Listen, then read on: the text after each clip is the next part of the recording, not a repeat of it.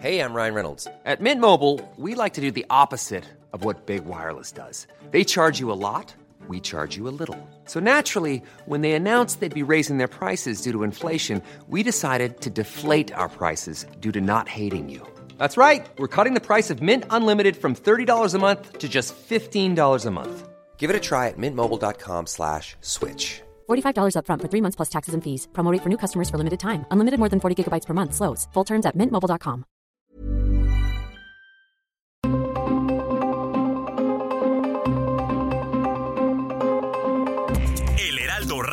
presenta Zona de Noticias con Manuel Zamacona.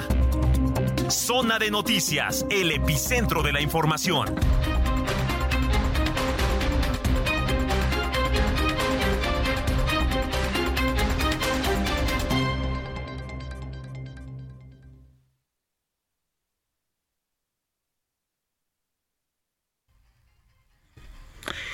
Las dos de la tarde en punto hora del centro de la República Mexicana. Señoras y señores, muy buenas tardes. Sean todos bienvenidos a una emisión más de este su programa Zona de Noticias a través de El Heraldo Radio. A nombre de Manuel Zamacona, titular de este espacio informativo, les saluda su amigo Héctor Alejandro Vieira y los invito a que nos acompañen durante las próximas dos horas, los próximos 120 minutos, porque es un día cargado de mucha información.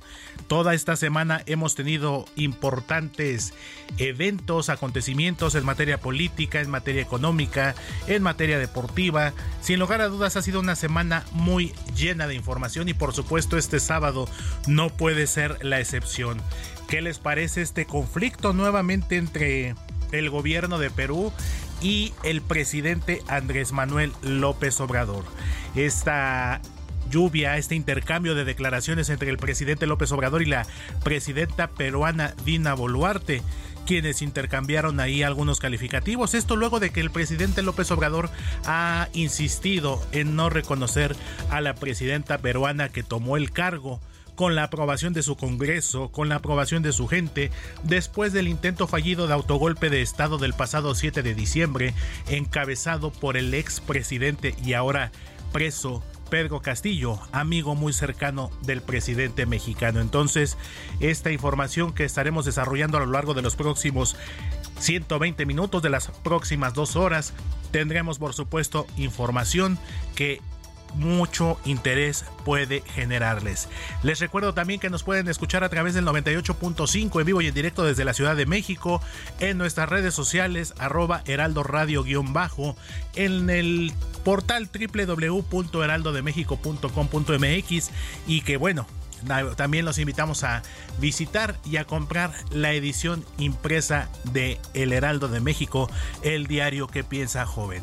Cuando en este momento son las 2 de la tarde con 3 minutos hora del centro de la República Mexicana, comenzamos Zona de Noticias. El resumen de las 3 con Héctor Vieira.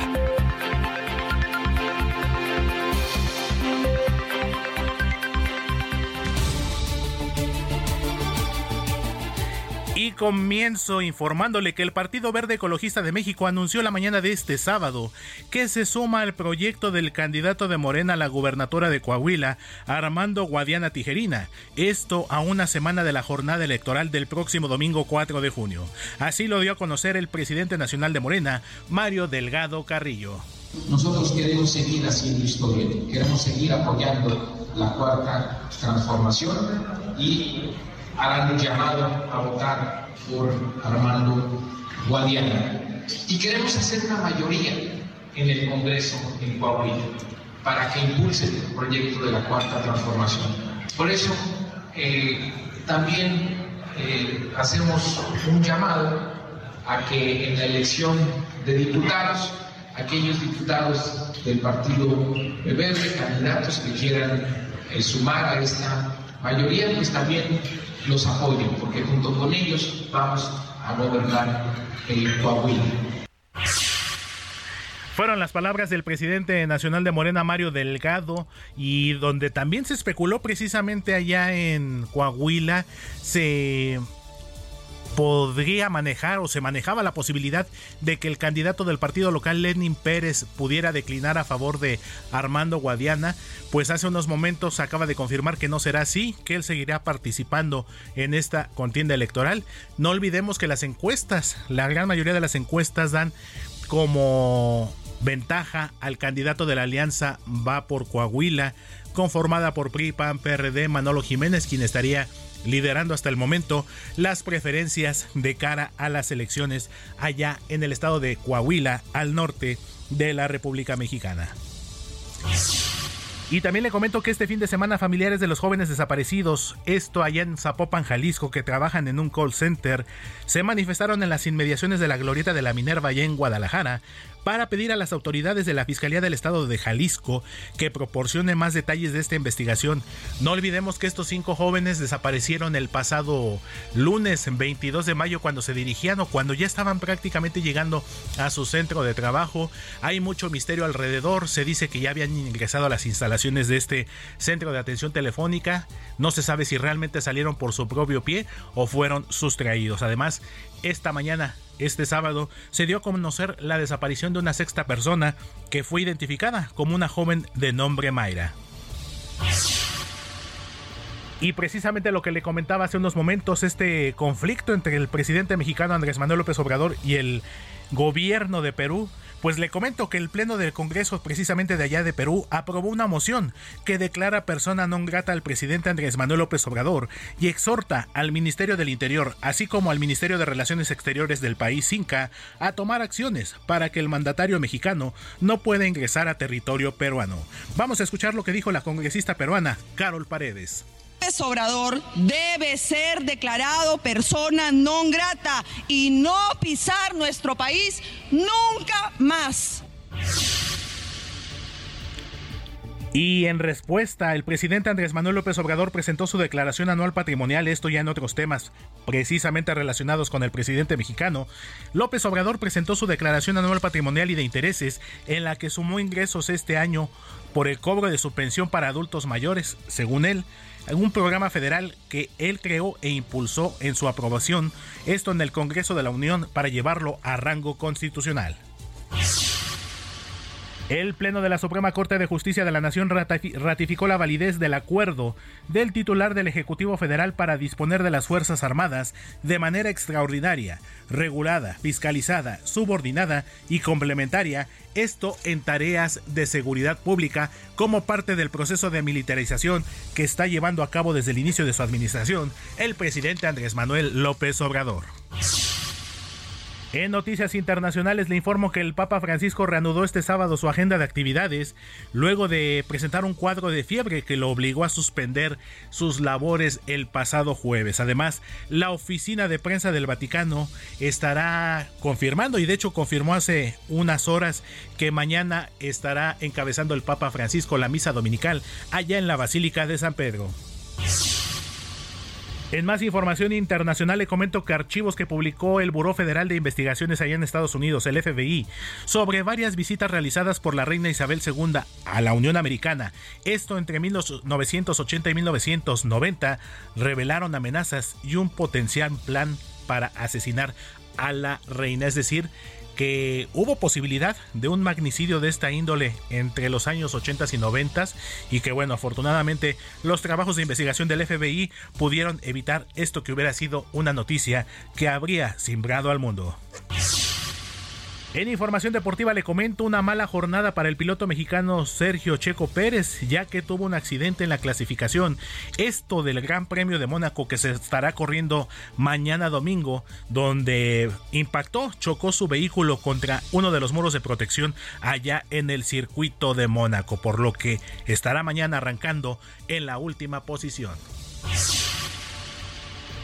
Y en los primeros minutos de este sábado, las Chivas Rayadas del Guadalajara llegaron a la ciudad de Monterrey, allá en el estado de Nuevo León, pues ya de cara a un día de sostener el partido de vuelta de la clasificación, o más bien de la gran final del fútbol mexicano, después de que llegaron de Monterrey, pues Chivas abrió la venta general de los boletos para el partido de mañana, entre algunas acusaciones de reventa, entre algunas acusaciones en las páginas de la empresa vendedora de los boletos. Incluso se desarrolló una polémica hace unas horas en redes sociales luego de que el exjugador de las Chivas, Jorge El Chatón Enríquez, difundió un video en el que presume haber incurrido en la reventa de boletos.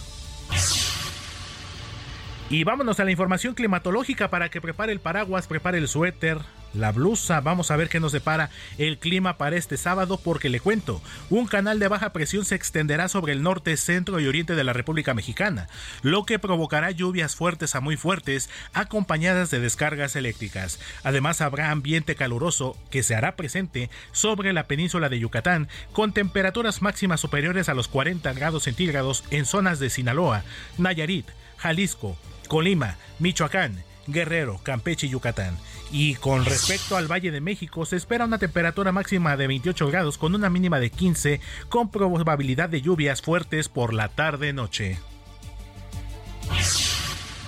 Y vámonos a las calles de la Ciudad de México con el mejor equipo de reporteros viales, el equipo del Heraldo Media Group, porque mi compañero y amigo Gerardo Galicia nos tiene el reporte de lo que está ocurriendo allá en las calles de la Ciudad de México. Mi querido Jerry, ¿cómo estás, amigo? Buenas tardes, te saludo con gusto. Muy bien, mi querido Héctor, excelente tarde amigos de Heraldo Radio y tenemos información importante en la zona centro de la capital, está muy afectado el eje central debido a una manifestación, son comerciantes que están bloqueando en su totalidad el eje central, no permiten el paso siquiera del de trolebús, así que esta situación está complicando mucho el primer cuadro de la capital, eh, se ubican justo a las afueras o llegando a las inmediaciones de la Plaza Garibaldi. De hecho, son comerciantes que están argumentando no se les permite colocar sus puestos ni vender en este perímetro justo en la Plaza Garibaldi. Por ello, dicen ellos quieren trabajar, no se los permiten y deciden cerrar el eje central. Así que de preferencia si se dirigen hacia la zona norte de la capital hay que buscar vías alternas, aunque distante la Avenida Congreso de la Unión va a funcionar como opción, ya que la calle de Isabel la Católica eh, ha quedado completamente saturada de autos, que es la opción inmediata a este cierre la circulación, y el Paseo de la Reforma también puede funcionar como alternativa y de esta manera se van a ahorrar bastantes minutos. Por lo pronto, el reporte y seguimos, por supuesto, muy pendientes. Así es, mi querido Jerry, pues un punto que normalmente padece un poquito de tráfico por la reducción de carriles que luego hay por los propios mariachis que se ubican aquí en la Plaza Garibaldi. Esto a unos cuantos metros de este paso a desnivel que cruza el eje central, Paseo de la Reforma y el eje 1 Norte. Entonces vamos a estar muy pendientes, mi querido Jerry, y más adelante volvemos con otro reporte tuyo en otro punto de la capital. Claro que sí, con todo gusto, seguimos atentos. Muchísimas gracias, es Gerardo Galicia, compañero y amigo, reportero vial del Heraldo Media Group. Cuando en este momento son las 2 de la tarde con 12 minutos, hora del centro de la República Mexicana.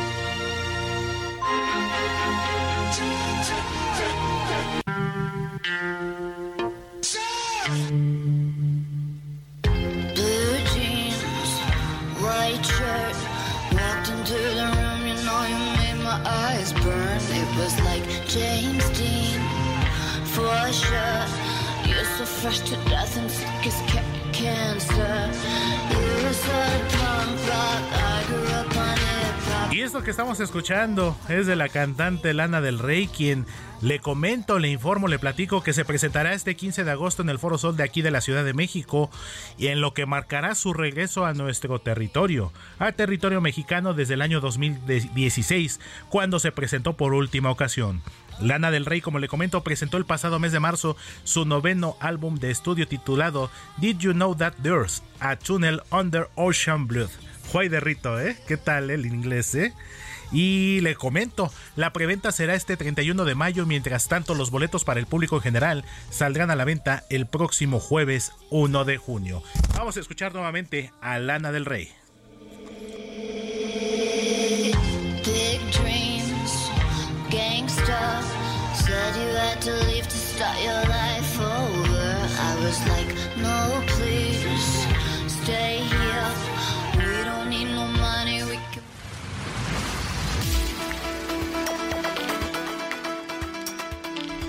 Las 2 de la tarde con 14 minutos hora del centro de la República Mexicana. Comenzamos con este carrusel informativo por todos los estados de la República Mexicana con el mejor equipo de porteros y corresponsales, el equipo del Heraldo Media Group.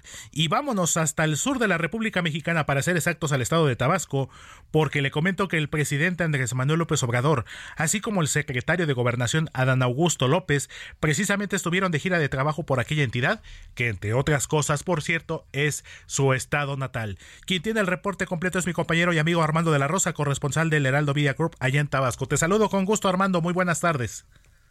Hola, muy buenas tardes, Héctor. Como tú ya lo mencionas, pues efectivamente este viernes, pues el presidente de México, Andrés Manuel López Obrador, y el secretario de Gobernación, Adán Augusto López Hernández, pues sorprendieron con esta visita, eh, pues bastante rápida aquí al municipio de Teapa, en Tabasco. Y es que, pues bueno, pues minutos después de las dos de la tarde, eh, arribó al aeropuerto de Villahermosa el secretario de Gobernación. Posteriormente se trasladó al municipio de Teapa, en los límites de Chiapas y Tabasco. Y ahí, pues bueno, pues esperó a el presidente de México, Andrés Manuel López Obrador. Cuestionado los funcionarios sobre su visita tan rápida y de manera tan express al sur de México, pues bueno, ellos señalaron que este fin de semana estarían eh, supervisando las labores de mantenimiento y rehabilitación de las vías férreas del tramo que va entre Tabasco, Chiapas y Campeche, que a su vez se interconectará con eh, la vía férrea que pasa por Veracruz y que va al norte del país. Esto precisamente ellos señalaron que para eh, supervisar cómo van los trabajos y que estas vías podrían posteriormente interconectarse con el tren Maya. Sin embargo, pues bueno, pues eh, la supervisión y el evento como tal de la supervisión de estas vías férreas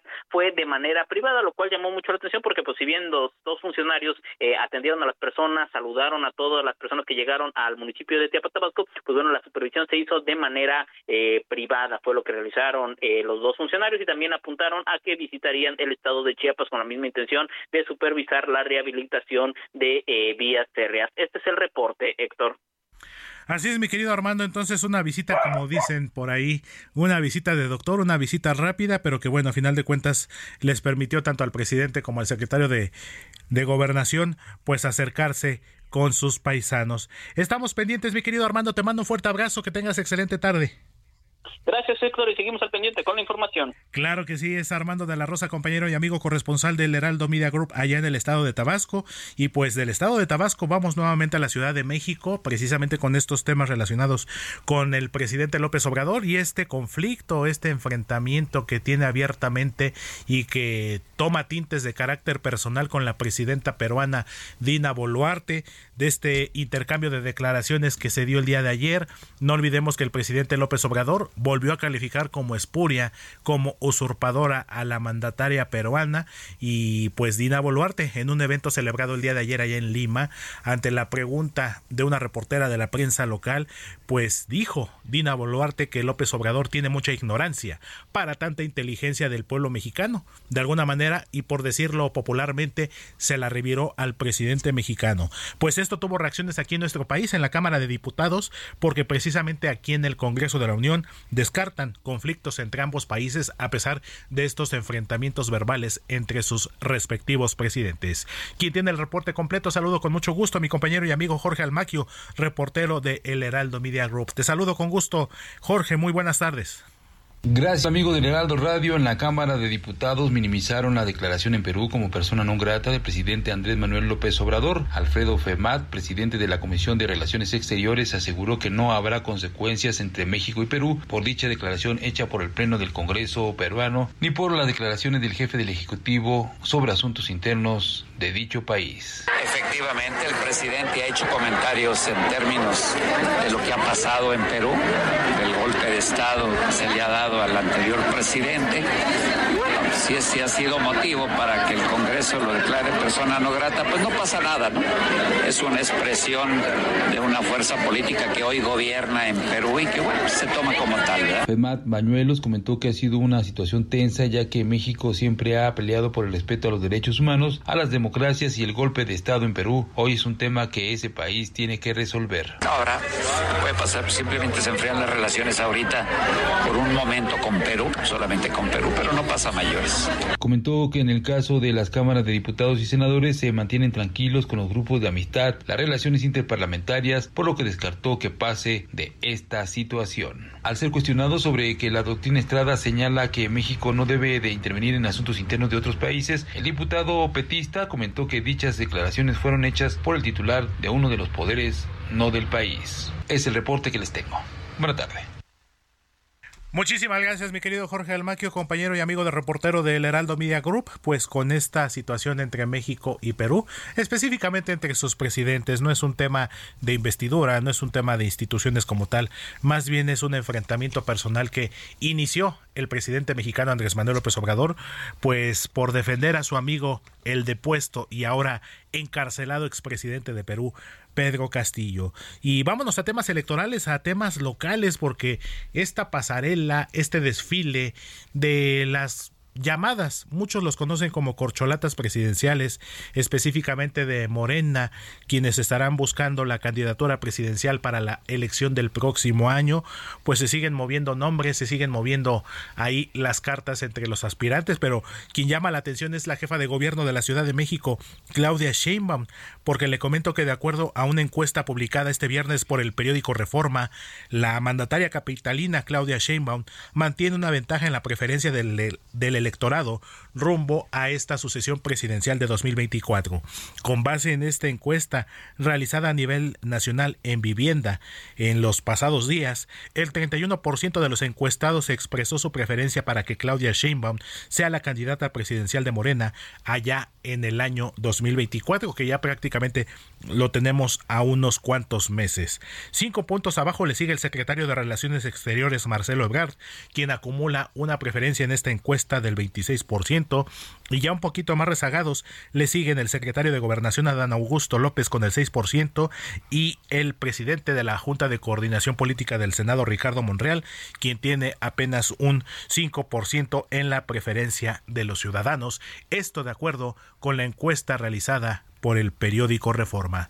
Cuando en este momento son las 2 de la tarde con 21 minutos y vamos a continuar con más información precisamente porque ahora nos vamos al estado de Veracruz porque también el tema de seguridad eh, pues es algo que preocupa en aquella entidad del sur del país y pues qué decir de los asesinatos de periodistas que lamentablemente pues siguen ocurriendo en nuestro país. Y esto se lo comento porque precisamente fue capturado, fue detenido un sujeto identificado como el tortillero, quien es presunto responsable del asesinato de la periodista Ferral. Quien tiene el reporte completo, mi compañero y amigo Juan David Castilla. ¿Cómo estás, amigo? Muy buena tarde. 3, 2, 1. Muy buenas tardes, mi querido amigo Héctor, te saludo con muchísimo gusto desde el estado de Veracruz. Efectivamente, ayer viernes se dio a conocer la captura de Alfredo Ernesto N., alias el tortillero, en el estado de Tamaulipas, como presunto responsable del delito de homicidio doloso calificado en agravio de la periodista María Elena Ferral Hernández. La Fiscalía General del Estado, encabezada por Verónica Hernández Yadanz, informó que policías ministeriales, en coordinación con elementos de la Coordinación Nacional Antisecuestro, cumplimentaron orden de aprehensión contra dicho sujeto. De acuerdo con fuentes extraoficiales, el tortillero es señalado como uno de los autores intelectuales del crimen ocurrido el 30 de marzo de 2020 en pleno centro de la ciudad de Papantla, lo cual fue planeado con otras personas del ámbito político en la zona norte del estado de Veracruz. La Fiscalía General del Estado reveló que el detenido fue presentado ante un juez de control del Distrito Judicial de Papantla para resolver su situación jurídica dentro del proceso penal número 46 diagonal 2020. El pasado 18 de mayo, autoridades de Veracruz dieron a conocer que los asesinos materiales de la periodista fueron sentenciados a 30 años de prisión. Se trata de Carlos Pérez Jiménez, Alfredo Pérez Jiménez y Otoniel Hernández Cano. Por este caso hay otras personas detenidas sin sentencias en etapa de audiencias intermedias y también está prófugo de la justicia Basilio Picasso Pérez, exalcalde de Coyutla, otro presunto autor intelectual del asesinato. María Elena fue asesinada luego de salir de una notaría pública ubicada en el centro de Papantla, cuando hombres a bordo de una motocicleta la interceptaron y le dispararon. Recién ha circulado la versión de que Alfredo Ernesto N., más conocido como el tortillero, es quien disparó el arma que acabó con la vida de la periodista María Elena Ferral. Las organizaciones Propuesta Cívica y Reporteros Sin Fronteras sostienen que la comunicadora fue asesinada porque investigaba casos de narcopolítica en la región de Totonacapa. Un juez de control legalizó la detención de Alfredo Ernesto N., alias el tortillero, como presunto responsable del delito de homicidio doloso calificado. El juez dictó como medida cautelar la prisión preventiva oficiosa por el término de un año. Este es el reporte desde la entidad veracruzana, mi querido amigo Héctor. Excelente tarde. Un abrazo. Abrazo de vuelta, mi querido Juan David Castilla, amigo y corresponsal del Heraldo Media Group allá en el estado de Veracruz. Cuando son las 2 de la tarde con 24 minutos hora del centro de la República Mexicana, vámonos a la primera pausa comercial. Vamos a iniciar la selección musical de este sábado y le comento que está cumpliendo años el rapero André 3000. Pausa y regresamos con más a Zona de Noticias.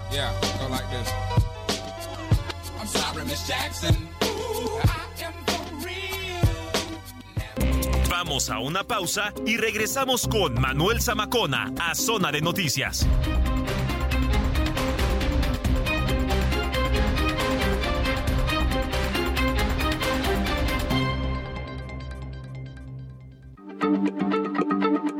Heraldo Radio, la H se lee, se comparte, se ve y ahora también se escucha.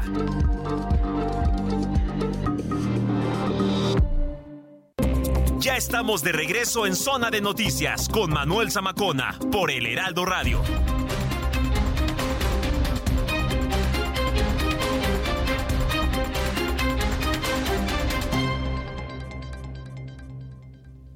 Ven a Puebla y visita el Museo Internacional del Barroco Inmersivo para descubrir la exposición temporal Salón Poblano. Conoce las piezas dedicadas a altos clérigos, escenas bíblicas, retratos y paisajes que muestran la gran riqueza artística de Puebla.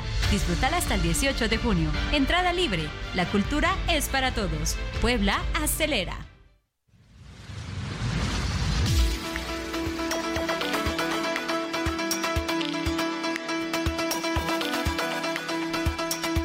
Las 2 de la tarde con 30 minutos hora del centro de la República Mexicana. Continuamos con más en esta emisión sabatina de su programa Zona de Noticias a través del Heraldo Radio. Le saluda con gusto su amigo Héctor Alejandro Vieira a nombre de Manuel Zamacona, titular de este espacio informativo, quien está en unas merecidas vacaciones, pero la próxima semana estará de vuelta, de regreso en este espacio informativo.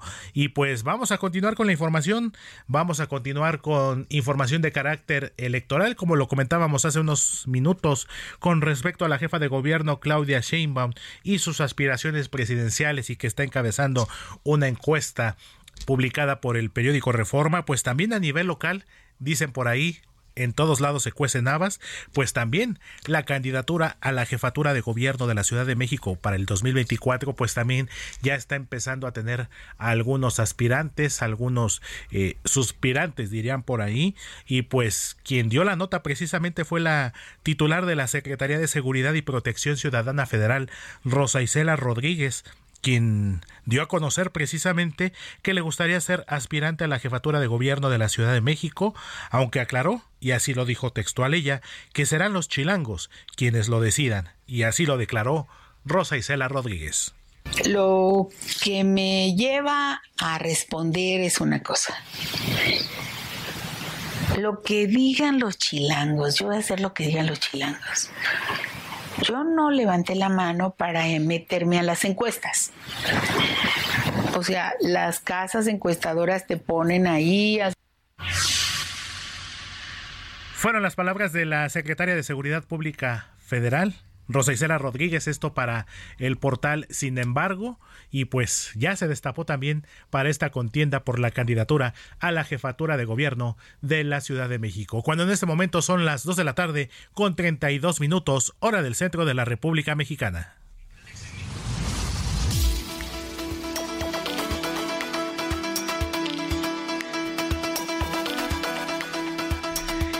Y pues en información financiera, quien dio la nota esta semana fue el grupo financiero estadounidense Citigroup, quien dio a conocer que pues detenía o detiene la venta del Banco Nacional de México, de esta institución legendaria como lo es Banamex, pues decidió dar marcha atrás a la venta. No olvidemos que recientemente se dio a conocer que el empresario mexicano Germán Larrea, propietario de Grupo México, pues era prácticamente el virtual nuevo dueño que ya estaban muy avanzadas las negociaciones sin embargo las declaraciones del presidente Andrés Manuel López Obrador en su interés de que el gobierno mexicano comprara el banco esto en caso de que se cayera la operación con Germán Larrea a lo que se suma también pues eh, un enfrentamiento, una disputa, una polémica que se dio entre el gobierno de Andrés Manuel López Obrador y precisamente el Grupo México, luego de que la semana pasada a través de la Secretaría de Marina,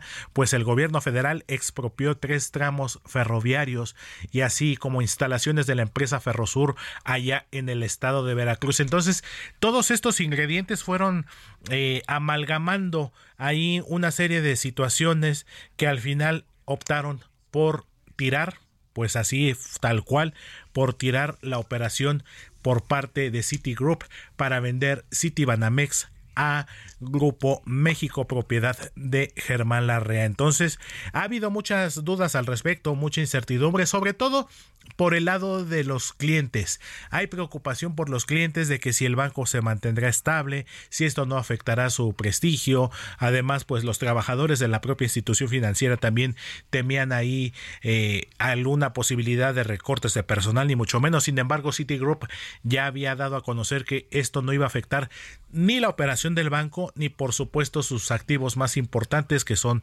sus trabajadores. Entonces, para aclarar este tipo de dudas, y para saber cuál es la situación tras este anuncio de que Germán Larreano adquirirá el Banco Nacional de México, saludo y me da mucho gusto hacerlo a Alexis Milo. Él es economista y quien nos va a explicar en qué consiste esta operación de oferta pública inicial que anunció Citigroup para el Banco Nacional de México Banamex. Te saludo con gusto, Alexis. Muy buenas tardes. ¿Cómo estás? Héctor, buenas tardes. Muchas gracias por por el espacio para platicar contigo y tu auditorio. Pues ha habido muchas dudas, Alexis, sobre todo eh, los clientes, los tarjetavientes son los que a lo mejor no están tan involucrados, tan empapados en estos términos financieros, y qué es lo que puede pasar ahora que pues Banamex ya no será vendido al Grupo México, si el interés del gobierno mexicano realmente era conveniente. No olvidemos que pues eh, en 1982 el gobierno mexicano en aquel entonces encabezado por José López Portillo nacionalizó la banca, pero esto trajo terribles consecuencias entonces ¿cuáles pueden ser en este caso las consecuencias actualmente sobre esta decisión que tomó Citigroup? Mira, es indudablemente un tema muy importante porque, pues, digamos que en buena medida define, eh, pues, el ambiente de negocios en México, ¿no?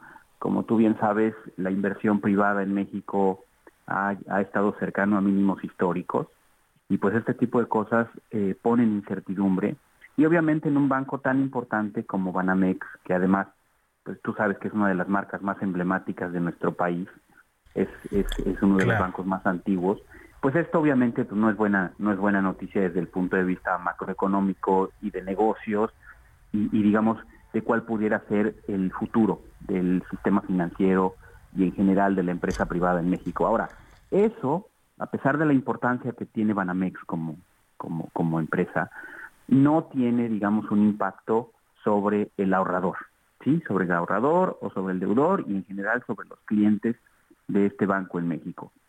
Eh, y eso es muy importante aclararlo y qué bueno que empezamos con esto, porque em, eh, esto no tiene ningún impacto, ¿sí? Eh, la banca está en México adecuadamente regulada, de hecho, si tú ves los niveles de capitalización, es decir, aquellos activos con los que el banco puede responder por sus obligaciones, eh, en México están muy por encima de estándares internacionales, más o menos eh, la banca internacional, el mínimo eh, internacional es 8% y los niveles de capitalización de la banca, es decir, los activos que exceden sus pasivos andan en alrededor de 14%.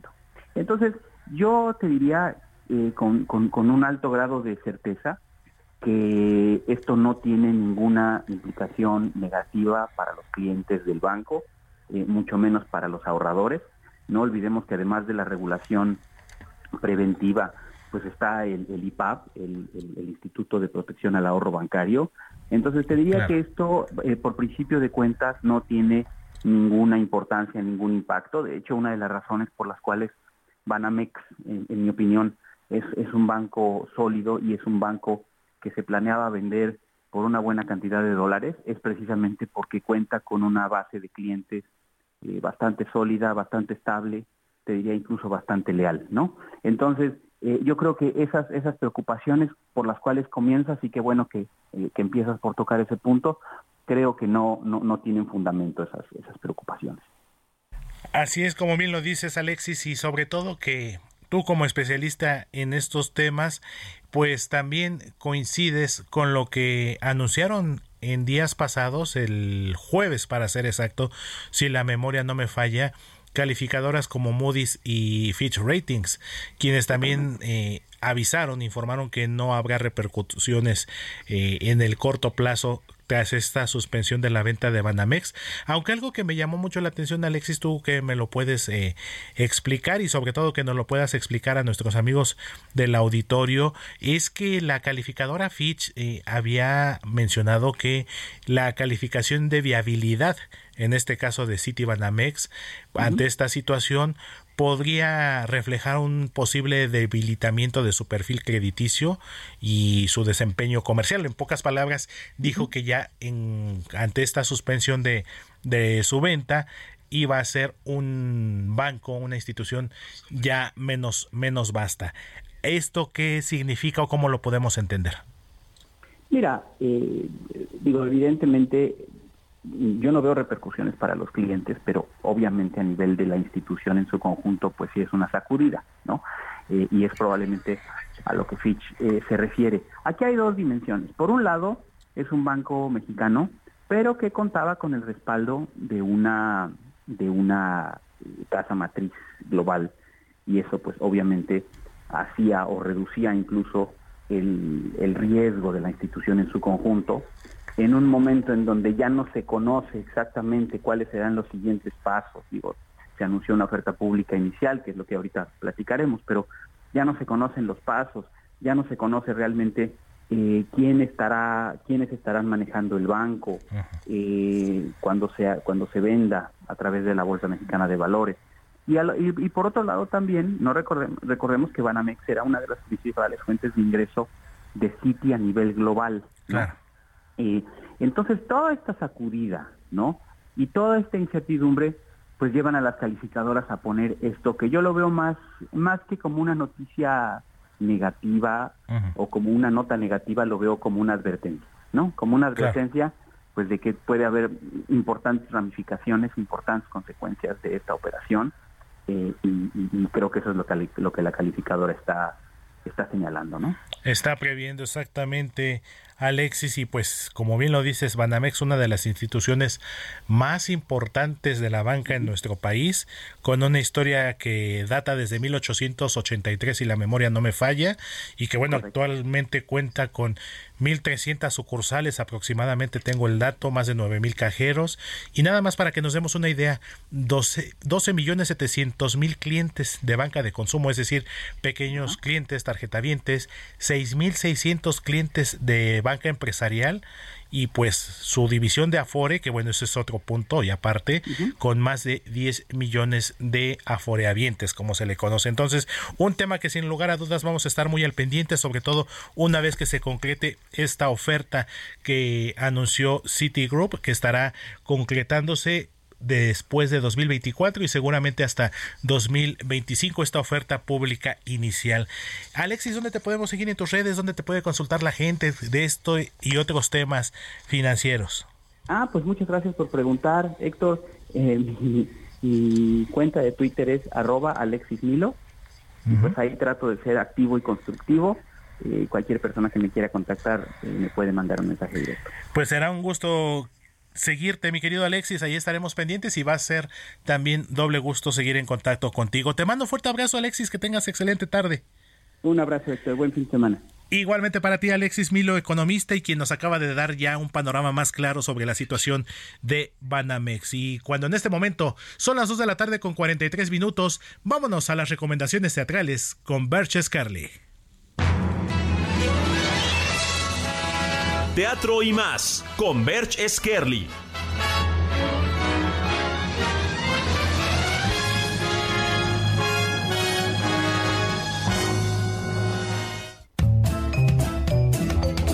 Hola buenas tardes. Un saludo a todo el auditorio de Heraldo Noticias. Una vez más, sean todos bienvenidos a Teatro y más.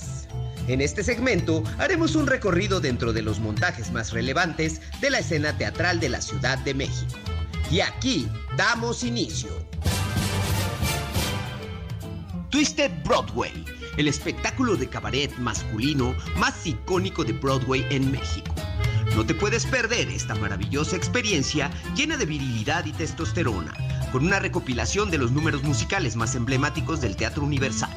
Todos los viernes a las 8 y a las 10 de la noche y los sábados a las 7 y a las 9 en el nuevo Teatro Silvia Pinal. Tengamos el sexo en paz. La comedia más divertida y pícara del momento del reconocido productor Rubén Lara nos cuestiona si en estos tiempos lo sabemos todo acerca del sexo. Ven a disfrutar a Sujei Ábrego y Raúl Coronado en esta divertidísima comedia en donde la picardía nos confrontará acerca de nuestra forma de ver las relaciones sexuales. No te la puedes perder en el Teatro 11 de Julio los días sábados a las 6.30 y 8.30 y los domingos a las 6.30 de la tarde. Hugo, Paco y José Luis.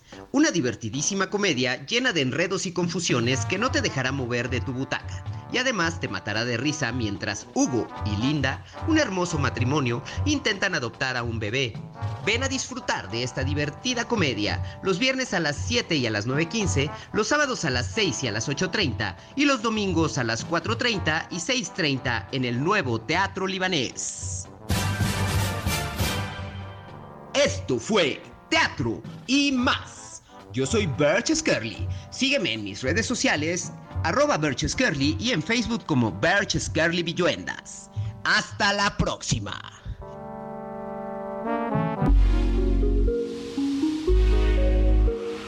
Mujer Plena con Paulina Mosurrutia.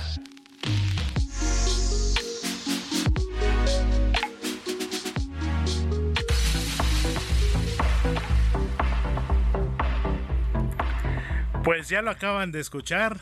Ha llegado y está aquí una de nuestras colaboradoras consentidas aquí en Zona de Noticias, mi querida Paulina Mosurrutia. Pues un tema, tú como especialista en temas educativos, pues un revés por llamarlo de esta manera, para la Secretaría de Educación Pública después de que la juez tercero de distrito en materia administrativa de la Ciudad de México, Yadira Medina Alcántara, pues otorgó una suspensión definitiva para frenar la impresión de los libros de educación básica. Mi querida Pau, ¿cómo estás? Muy buena tarde. Qué gusto saludarte, Héctor. Pues sí, la verdad es que ha sido un tema que ya llevamos por lo menos un año y medio trabajando desde diferentes asociaciones civiles, porque la Secretaría de Educación Pública ha decidido cambiar todo el nuevo modelo educativo y los 52 libros de educación básica en el país. Pero esto lo ha hecho sin seguir ningún estándar pedagógico, sin respetar la Ley General de Educación que ellos mismos promulgaron, en donde hablan que tiene que haber planes curriculares, que se respeten, que se presenten en el diario oficial de la federación para poder cambiar los libros. Y como no han respetado el debido proceso y además quieren meter una carga ideológica enorme en los libros, es por eso que la juez da la suspensión definitiva en donde dice no te puedes brincar la ley, ¿no? Si quieres sacar libros de texto, primero tienes que hacer la planeación pedagógica y, y la planeación curricular, presentarla en el diario oficial, hacer las cosas como se deben de hacer y creo que fue una juez muy valiente y lo que dice es si no los alcanzas a tener en tiempo y forma, tienes que imprimirlos del año pasado. Y esto es bien importante entenderlo porque no es dejar a los niños sin libros de texto, sino unos libros que estén pedagógicamente ligados a estándares internacionales. Claro, exactamente, mi querida Pau, como bien lo dices, y pues este freno judicial que si mal no recuerdo, me lo puedes confirmar, fue solicitado por la Unión Nacional de Padres de Familia y que sobre todo lo que llama la atención, Pau, y que si bien lo dices durante todos estos, pues ya casi año y medio desde que se empezó a manejar este tema, esto de la carga ideológica es algo que en lo personal me brinca mucho y que es en lo que creo que muchos padres de familia, y mira que yo no soy padre de familia, lo aclaro, pero si están muy preocupados sobre este tipo de contenidos, de empezarlo, pues sí, a adoctrinar, que estos libros sean un instrumento de adoctrinamiento por parte del actual gobierno para pues los estudiantes de nuestro país. Sí, desgraciadamente han tomado el tema de la educación de manera muy política. Las secretarias últimas de educación pública han hecho caso omiso a, la crisis post pandemia, no hicieron nada por el un millón cuatrocientos mil niños que salieron de las aulas y que no han regresado, no evaluaron ni regularizaron. Es más, no generaron PISA y Planea, que es la evaluación de la OCDE y de la OMS internacional que, que mide si realmente eh, eh, hay un nivel mínimo de educación en el país. Y esto preocupó a la Unión y a otras asociaciones y por eso es que se han estado generando estos amparos. Entonces, ¿por qué es grave que no hagan planeaciones pedagógicas antes de los libros? Pues porque los libros de texto son una herramienta que tiene que estar ligada, y lo dice la Ley General de Educación, a lo que se debe de impartir en ese ciclo escolar, a los aprendizajes previos del ciclo escolar anterior y posteriores para el siguiente, que tiene que ligar cómo lo va a evaluar y que tiene que estar ligado a estándares internacionales. Y ellos se han brincado todo esto y en los pocos libros que hemos podido ver, pues meten temas de, de, ideologías políticas, de historia en español, es decir, es una mezcolanta de locura. Y entendamos, no es luchar que los libros tengan ideologías de izquierda o de derecha. Es que se respete la Ley General de Educación que ellos mismos promulgaron y que se respete el artículo 3 constitucional que dice que la educación tiene que ser científica.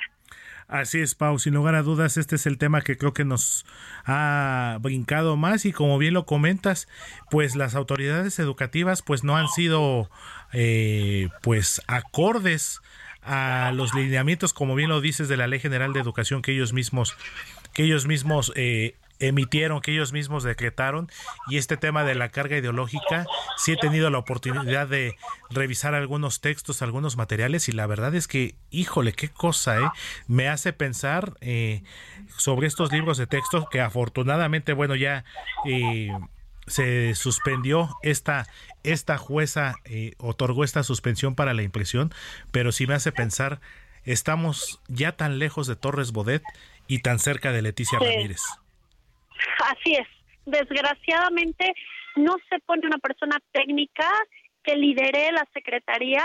Ha sido un bastión político para brincar a otros puestos de elección popular, como lo vemos ahora con la candidata del Estado de México. Así y, y, han vaciado las arcas de, de la secretaría y luego poniendo personas que están muy cerca de regímenes como Venezuela, etcétera, queriendo instalar ciertas ideologías, insisto, que no tendrían por qué estar en los libros de texto de primaria. O sea, tenemos una grave, un grave déficit en la educación en el país.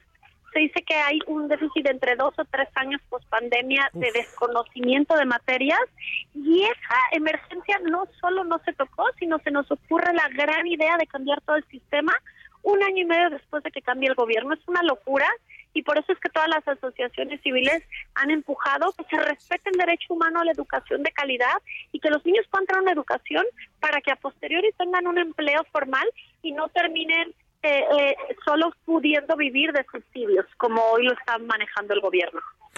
Así es, Pau, y sobre todo que, pues, lamentablemente como pasa, pues, en estos casos, quienes al final terminan pagando estas consecuencias, terminan sufriendo estos daños directos y colaterales, pues son, son los niños, son los estudiantes, ¿no? Porque ellos, a final de cuentas, ellos lo que quieren es aprender, eh, de la mejor manera posible, más allá de cualquier ideología, digo, no está uno en contra de la izquierda, de la derecha, del liberalismo, el conservadurismo, ni mucho menos, pero que a final de cuentas eh, estas autoridades actuales estén utilizando estos recursos que deberían de ser, como bien lo dices, eh, laicos sobre todo, y que bueno sean utilizados con fines propagandísticos y con fines políticos. Y por un lado qué bueno que, que se tomó esta decisión por parte de la juez Yadira Medina. Entonces vamos a estar muy pendientes Pau como bien lo dices eh, si bien es cierto que no se está detenida la impresión y en caso de que no se resuelva este tema pues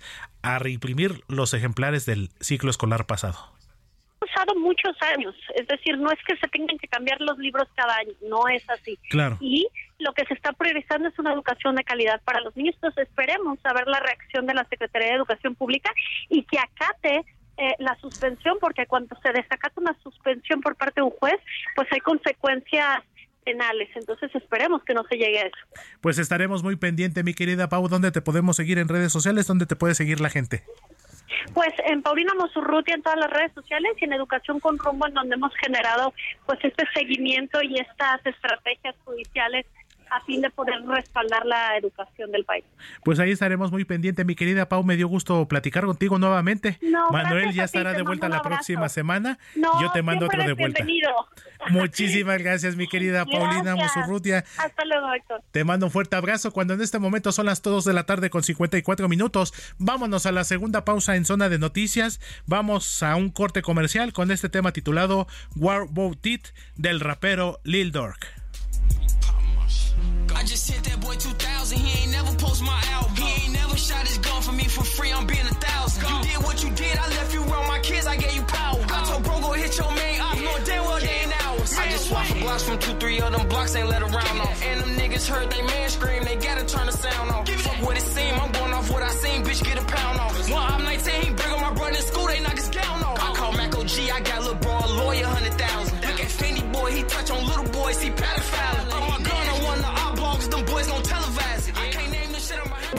Vamos a una pausa y regresamos con Manuel Zamacona a Zona de Noticias.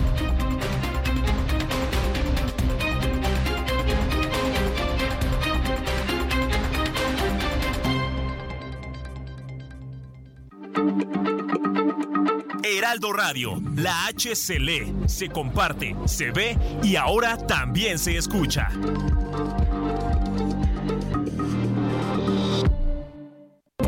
Ya estamos de regreso en Zona de Noticias. Hey, I'm Ryan Reynolds. Recently, I asked Mint Mobile's legal team if big wireless companies are allowed to raise prices due to inflation. They said yes. And then when I asked if raising prices technically violates those onerous two-year contracts, they said, "What the f*** are you talking about? You insane Hollywood ass." So to recap, we're cutting the price of Mint Unlimited from $30 a month to just $15 a month. Give it a try at mintmobile.com slash switch. $45 up front for three months plus taxes and fees. Promo for new customers for limited time. Unlimited more than 40 gigabytes per month. Slows. Full terms at mintmobile.com. Con Manuel Zamacona por El Heraldo Radio.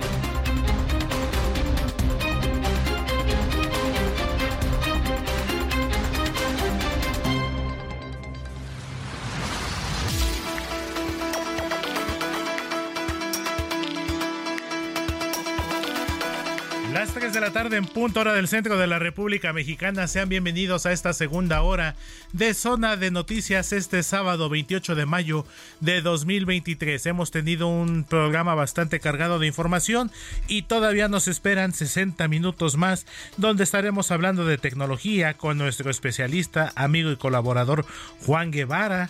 La sección una de las secciones consentidas de Zona de Noticias Gastrolab con la chef Paulina Bascal, quien también nos tendrá una de sus exquisitas recetas. No se puede perder este segundo bloque, esta segunda hora de Zona de Noticias, porque todavía tenemos muchas cosas que compartirle y que no se pueden perder. Cuando en este momento son las 3 de la tarde con un minuto, hora del centro de la República Mexicana, continuamos con más aquí en Zona de Noticias. El resumen de las 3 con Georgina Monroy.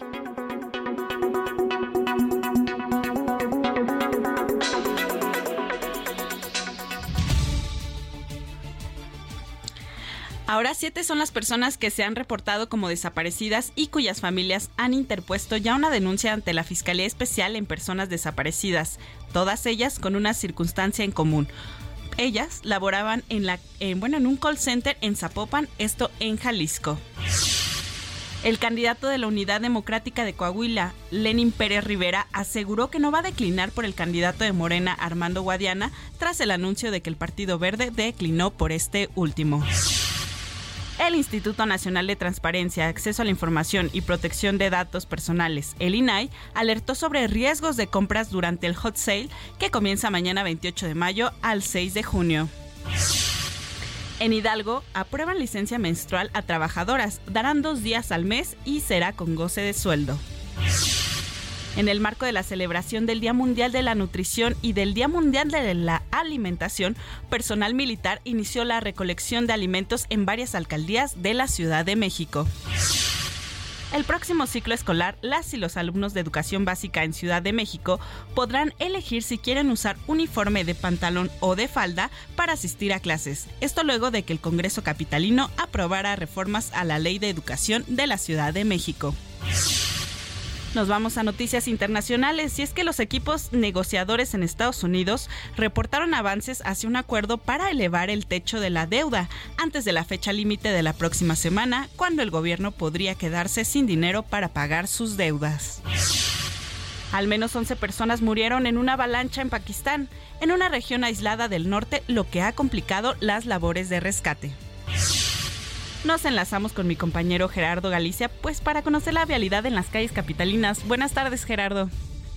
Un gusto, mi querida Gina. Excelente tarde, amigos del Heraldo Radio. Y tenemos una actualización. Ya los manifestantes que estaban bloqueando la circulación del eje central muy cerca de la Plaza Garibaldi se han retirado, así que se libera la circulación si se dirigen hacia la zona norte de la capital. Pero hay otro, cierra la circulación sobre el eje central, pero en su tramo 100 metros, justo a las afueras del Colegio de Bachilleres al número 2, sobre el eje central a altura de Otón de Mendizábal con dirección al eje 5 norte. Van a encontrar un cierre a la vialidad debido a una manifestación que están realizando padres de, familia del Colegio de Bachilleres al número 2. Recordarás, mi Gina, que la semana pasada ocurrió un incidente bastante grave, la muerte de un estudiante luego de que le arrojaran un petardo y este le reventara prácticamente a la altura del rostro.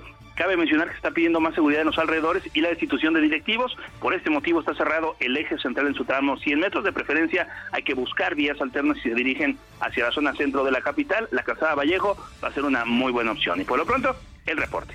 Muchas gracias Gerardo, nos estamos escuchando. Hasta luego.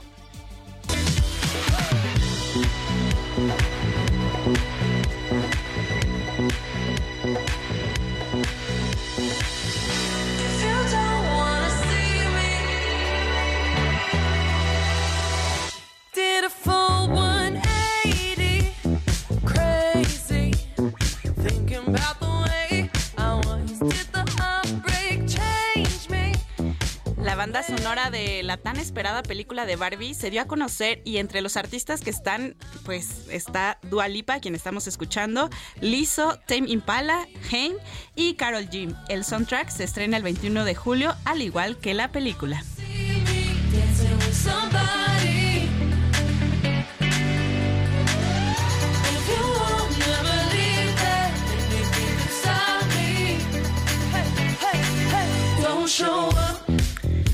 Qué buena canción elegiste, mi querida Gina. Buenas tardes. Hola, ¿qué tal? Muy buenas tardes. Pues la verdad la eligió Alex, nuestro No, operador. excelente. Sí. Nuestro querido Alex Muñoz. Eh, esta canción de Dua Lipa, he de confesarlo, Dua Lipa de Vieira. Sí, es guapísima. Sí, La no, verdad es que totalmente. Aunque sí, ya son algunos años de diferencia, pero bueno, amores platónicos no tienen edad. Sí. En general, el amor no tiene edad, pero bueno, siempre un amor platónico. Y sí he de confesar que Dua Lipa, aparte de mis cantantes favoritas, dicen por ahí los, los jóvenes de hoy, sí es nuestro crush. Oye, pero anda con un, ahora sí que es su novia actual, está, tiene 41 años, 42, algo así, Sí, y lo acaba, se acaban de presentar en Cannes. Gomes. Ya está, sí, Sí. ya está veteranón, ¿eh? Sí, Veterano de guerra. está Bueno, Sí. yo soy el menos indicado para decirlo, ¿no? Yo a mis 43 años, pero sí son algunos años de diferencia. Dua Lipa debe tener, si no me equivoco, como unos 27, 28. Sí, más o Muy menos. joven, por supuesto, 26, 26 mira, nada años. más. Aquí nos lo dice aquí en la producción nuestro querido Diego Iván González, pero bueno, eso no quita que es el amor platónico. De Estoy muchos. totalmente de millones de personas Así alrededor es. del mundo. Pues muchísimas gracias, mi querida Gina, por este resumen de las tres. Gracias, buena tarde.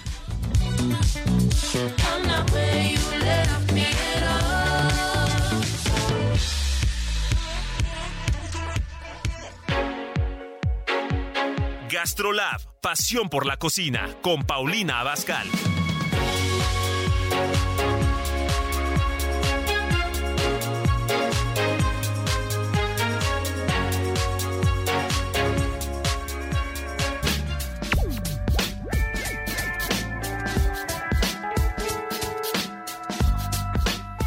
Pues ya llegó y ya está aquí también una de nuestras colaboradoras consentidas aquí en Zona de Noticias.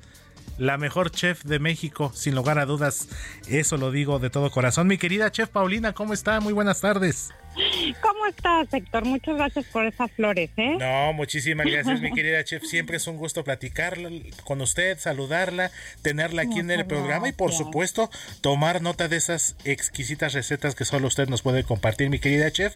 Y pues ahorita que, los climas han estado así como que medio entre frescos, entre que a veces medio calurosos y todo, pues un cevichito de camarones no caería nada mal, ¿verdad? Nada mal, por eso es la receta de hoy. ¿Cómo ves, Héctor? Pues yo ya estoy listísimo para tomar nota y por supuesto para ponerla en práctica, mi querida chef. ¿Qué le parece si comenzamos entonces? Claro que sí. Mira, van a tener que comprar la cantidad que, que quieran de camarón o puede ser pescado como dorado, les viene muy bien. Para aquellas personas que no quieren comprar camarones, pueden hacerlo con pescado dorado, que es un pescado muy rico y muy bueno y barato para hacer ceviches. Entonces, ¿por qué les digo que la cantidad que quieran? Porque yo les voy a dar el tip de cómo hacer un ceviche sin necesidad de tener que eh, controlar así como en tazas o en cucharadas los ingredientes, sino, sí, sino como nosotros nos vaya a ir gustando, ¿ok? Me parece perfecto. Bueno, entonces lo primero que vamos a hacer es pelar nuestros camarones. Hay que comprar el camarón chiquito, el pacotilla. Justo. para que no sea necesario tenerlo que cocer antes igual que el pescado, lo vamos a cocer con limón. Muy bien. parece perfecto el camarón pacotilla o el pescado dorado, yo lo personal. O el pescado. ¿Tú qué prefieres, Héctor? No, pues si es si es ceviche de camarón, por supuesto con camarón. Definitivamente que bueno, hay para todos los gustos, mi querida chef. Me parece. Bueno, pues entonces vas a picar un poco de cebolla morada. También es temporada de mangos, entonces está, está muy rica la combinación un mango petacón en cuadritos y también se lo agregamos. Le vamos a agregar jugo de limón en cantidad necesaria, lo mismo que un poco de jugo de naranja. Le vamos a poner cilantro picado, las puras hojitas. Le vamos a poner también un poquito de refresco de naranja. Perfecto. Ajá, y le vamos a poner chilito serrano bien picadito. Uf, ya nada más me lo estoy imaginando, chef. Sí, es una delicia. Y entonces, bueno, pues con el jugo de limón y el jugo de naranja por la acidez se van a cocinar perfectamente ya sea el pescado o los camarones. Lo vamos a preparar unas horas antes para dejarlo en refrigeración y que esté muy frío. Y para servir le vamos a poner por encima rebanadas muy delgaditas de pepino y cuadritos de aguacate. ¿Por qué le ponemos el aguacate al final? Bueno, pues para que no se nos vaya a poner negro y se vea más bonito para la presentación. Si no van a tener tiempo, pues le ponen antes el aguacate y el pepino y ya lo dejan igual en el refri. Y con esas horitas que esté unas dos, tres horas antes y la acidez de limón, nuestro camarón o nuestro pescado se va a cocinar. Es una cocción natural, como bien lo dice Chef, con el, con el juguito de limón, comparándolo un poquito así como la carne tártara, ¿no? Que se cuece con el, con el jugo de limón. Y ya bien preparadito todo, ya para refrigerarlo. Y el mango petacón, eh, Chef Paulina. También se lo ponemos en cubito. Exactamente. Yo en lo personal digo, me encanta el mango, aunque tengo una preferencia todavía mayor por el este que es redondito rojito, el mango oro, si no me equivoco. Porque uno es el ah, y otro es el mango oro. No, el mango oro o el ataulfo. Lo que pasa es que el ataulfo no tiene acidez, es más bien dulce. Entonces, bueno, el que ustedes quieran, que encuentren, está muy bien. Cuadritos chiquitos se lo van a agregar ahí a, los camarones también. Y bueno, recuerden una buena cantidad de limón. Si sienten que le hace falta sal, porque aunque sea marisco, bueno, de pronto se necesita sal, pues agregar un poquito de sal y pimienta. Claro, con la respectiva moderación por aquello del consumo excesivo de sal, mi querida chef. Ah, y ya una vez que tenemos ya nuestro ceviche ya preparado, servido, ya bien presentado como debe de ser, ¿qué nos recomienda para en cuestión de bebida para acompañarlo? Bueno, pues un vinito blanco a los mariscos siempre le viene súper bien, pero también se me antoja mucho un clamato si no quieren tomar nada de alcohol, un clamato natural, solamente preparadito con juguito de limón y naranja, también va a estar muy rico, o bien eh, pues una cervecita. Uf, No, pues las tres opciones son muy buenas, aunque viéndolo bien, chef, le tomo la palabra con la cervecita definitivamente. Está bien, Héctor, y ya luego me platicas ahora que te vean el Heraldo ¿Cómo te quedó tu Parece eh? perfecto, claro que sí, mi querida chef. De hecho, yo voy a andar por estos días aquí en la redacción, entonces me va a dar muchísimo gusto verla, saludarla, darle un abrazo y bueno, ya estaremos platicando cómo nos fue con la receta. Entonces, eh, recapitulamos rápidamente. Entonces, el camarón o el pescado dorado, camarón pacotilla, que es el que ya viene pequeñito, ya viene precocido, ya la porción, bueno, ya es opcional.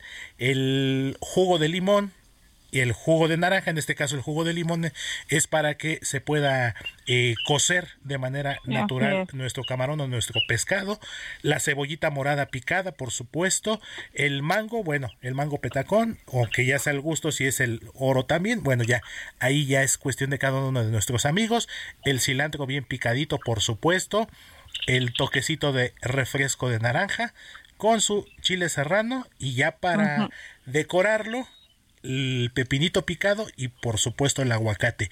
Ya una vez que compactemos y que concentremos, ya lo refrigeramos en por lo menos tres horas para que enfríe bien y ya lo podamos entonces servir, ya sea de preferencia, yo digo así, usted que es la experta, mi querida chef, en estas respectivas copas cocteleras. Claro, ah, no, bueno, pues si la tienen en casa estas copas cocteleras, pues van a quedar como si fueran unos chefs de cocina internacional. Así es, mi querida Chef. Así es que que se agarre Manuel Zamacona, ¿eh? Porque ya estamos aquí tomando nota, vamos a ya ver estamos en la competencia total y absoluta. Exactamente, mi querida Chef. Pues entonces ya estamos listos. El vinito blanco, por supuesto, el clamato, si no nuestros amigos no quieren tomar todavía así como que alcohol.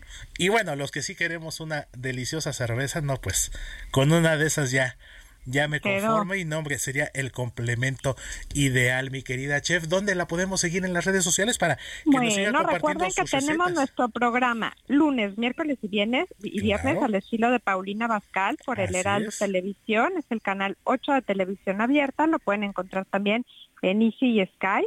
Martes y jueves estamos en Gastrolab, en los mismos canales que les acabo de mencionar.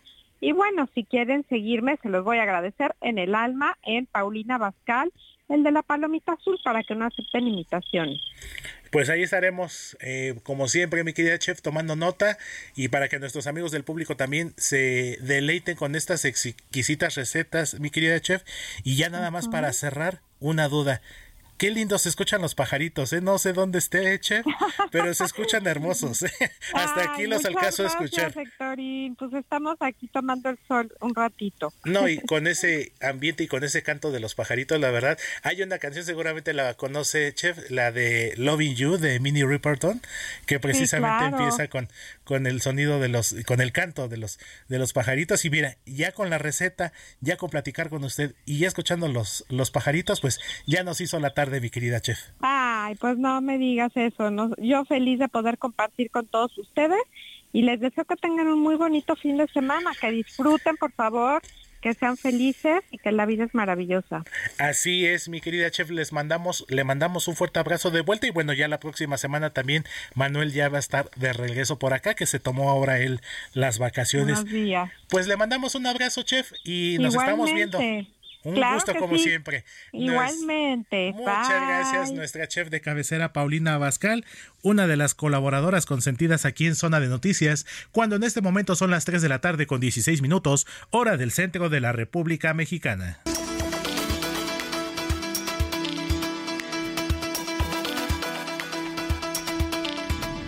Y pues uno de los temas que desde el pasado fin de semana acaparó la atención de la prensa, no solamente mexicana, sino a nivel internacional, fue este incremento en la actividad del volcán Popocatépetl, que sin lugar a dudas, sobre todo la noche del pasado domingo, pues sí encendió las alertas. Si bien es cierto que la actividad de este coloso se ha venido incrementando desde 1994, estamos hablando ya de prácticamente 30 años, 29 para ser exactos, tuvo un importante capítulo en diciembre del año 2000 y sin embargo en estos últimos días nuevamente se encienden las alertas, ya incluso el semáforo eh, se elevó a amarillo fase 3 y que bueno, sin lugar a dudas, aunque en los últimos días o más bien en las últimas horas había tenido un descenso importante en su actividad, pues la noche de este viernes parece que repuntó un poquito esta actividad y esto ha hecho que el Comité Científico Asesor del SINAPROC para el volcán Popocatépetl se mantenga en sesión permanente ante la actividad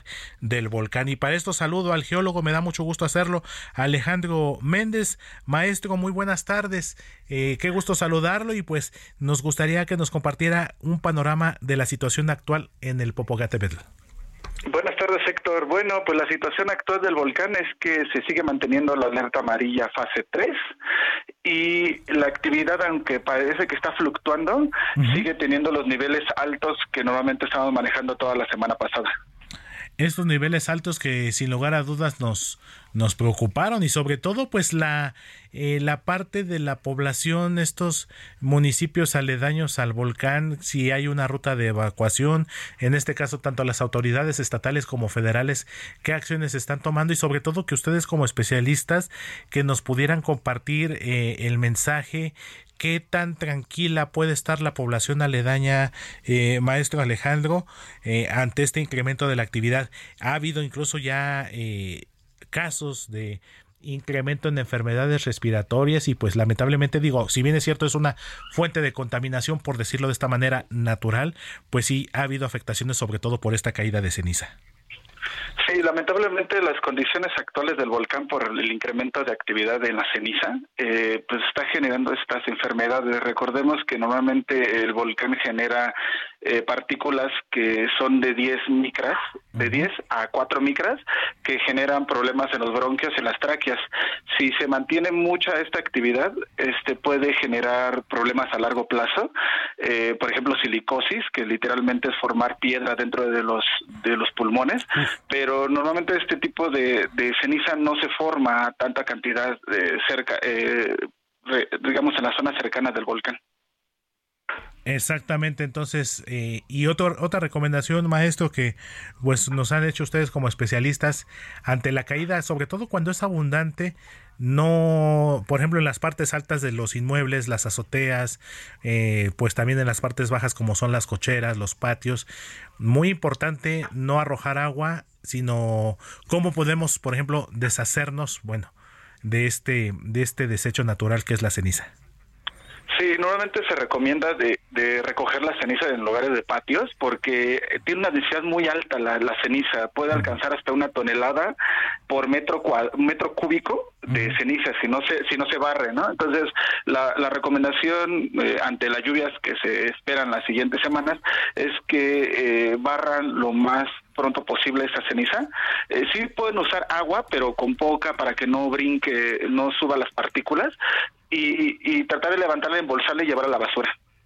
Sí, exactamente, maestro. Sobre todo, pues como bien lo dice, para que no, no tengamos este tipo de problemas y sobre todo también, digo, la infraestructura, sobre todo los de drenajes y todo, que también pudieran estar tapados. Y ustedes, maestro, como parte de, usted, maestro, como parte del Comité Científico Asesor del Sistema Nacional de Protección Civil y que se encuentran en este momento en sesión permanente, Sabemos que el monitoreo como tal pues es 24/7 por supuesto y cada cuándo están haciendo alguna actualización, sobre todo también si la, la gente, la población en general puede acceder a, la información en tiempo real sobre la actividad del Popocatépetl. Sí, eh, la ventaja es que el Popocatépetl, haciendo un paréntesis, es que es uno de los volcanes más observados y monitoreados del mundo. Actualmente el Comité Asesor Científico del Popocatépetl está en sesión permanente. eh, toda esta información eh, sale en la mañana y en la tarde, eh, cuando son actividades importantes como, como en, esta, en estos casos, y, y se está recopilando información en todo momento. O sea, esta, pueden seguirlo directamente en la página oficial del Senapred o de la Coordinación Nacional de Protección Civil así que los canales oficiales, que en este caso también es el a través del portal del gobierno de México, www.gov.mx, diagonal Senapred, y ahí entonces está toda la información en tiempo real y todas estas actualizaciones, maestro Alejandro. Así, así es. Y bueno, sabemos que la actividad volcánica, así como la actividad sísmica como tal, pues no hay una forma de predecir, ¿no? Cuándo va a incrementarse o cuándo va a ocurrir o algo. Pero de acuerdo a la actividad y a todo este monitoreo, sobre todo pues en los últimos años, maestro, eh, ¿qué tan probable hay de que se pueda eh, incrementar de tal magnitud la, la actividad, tomando como referencia que lo que han dicho ustedes mismos como especialistas, esta eh, reciente actividad no ha alcanzado el nivel de lo que se vio en diciembre del año 2000. Así es, eh, la actividad se mantiene en niveles relativamente normales, sí son altos, por eso se cambió el semáforo, pero está dentro de los parámetros normales. Los inclinómetros que miden la deformación del volcán no han tenido un cambio importante. Seguimos en parámetros eh, previos a la erupción. Sí tenemos un crecimiento eh, en el en, de un cono de tefra dentro del cono del cráter principal, que está generando que se obstruya el, la, salida directamente del volcán. Y pues eh, desde hace alrededor de cuatro años empezó a cambiar la, evolución magmática dentro de, todo el sistema, ¿no? Entonces estamos viendo algo nuevo dentro de la estructura del volcán y se sigue monitoreando y investigando qué es lo que se va a hacer, pero en el momento, hasta el momento de, estos días no ha habido un, incremento importante o alguna una cuestión de alarma de que nos diga que viene una erupción importante. Pues estaremos muy pendientes, maestro, pues ahora sí que la madre naturaleza, como dicen por ahí, no nos avisa, se hace presente y bueno, por supuesto que estaremos muy pendientes de lo que ocurra en los próximos días y bueno, nos va a dar mucho gusto seguir en contacto con usted, maestro, entonces para seguir eh, actualizándonos sobre la actividad del volcán Popocatépetl. Le mando un fuerte abrazo, maestro, muchísimas gracias por su tiempo y seguimos en contacto. Muchísimas gracias, excelente tarde. Igualmente para usted es el maestro Alejandro Méndez, geólogo independiente, quien nos tiene esta actualización sobre las condiciones y la actividad en el volcán Popocatépetl. 3 de la tarde con 24 minutos, vámonos a una pausa con este tema titulado Obstáculo, quien es el nuevo sencillo del productor Tiny. Pausa y volvemos con más.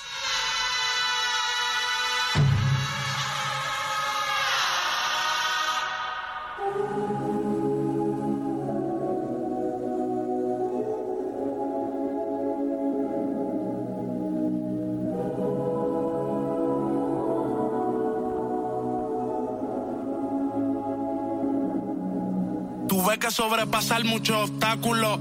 Ahora cuando llego prendo el espectáculo. Vamos a una pausa y regresamos con Manuel Zamacona a Zona de Noticias.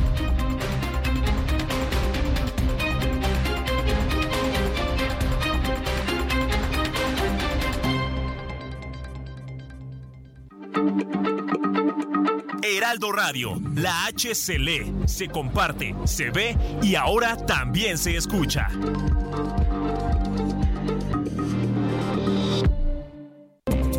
Estamos de regreso en Zona de Noticias con Manuel Zamacona por el Heraldo Radio.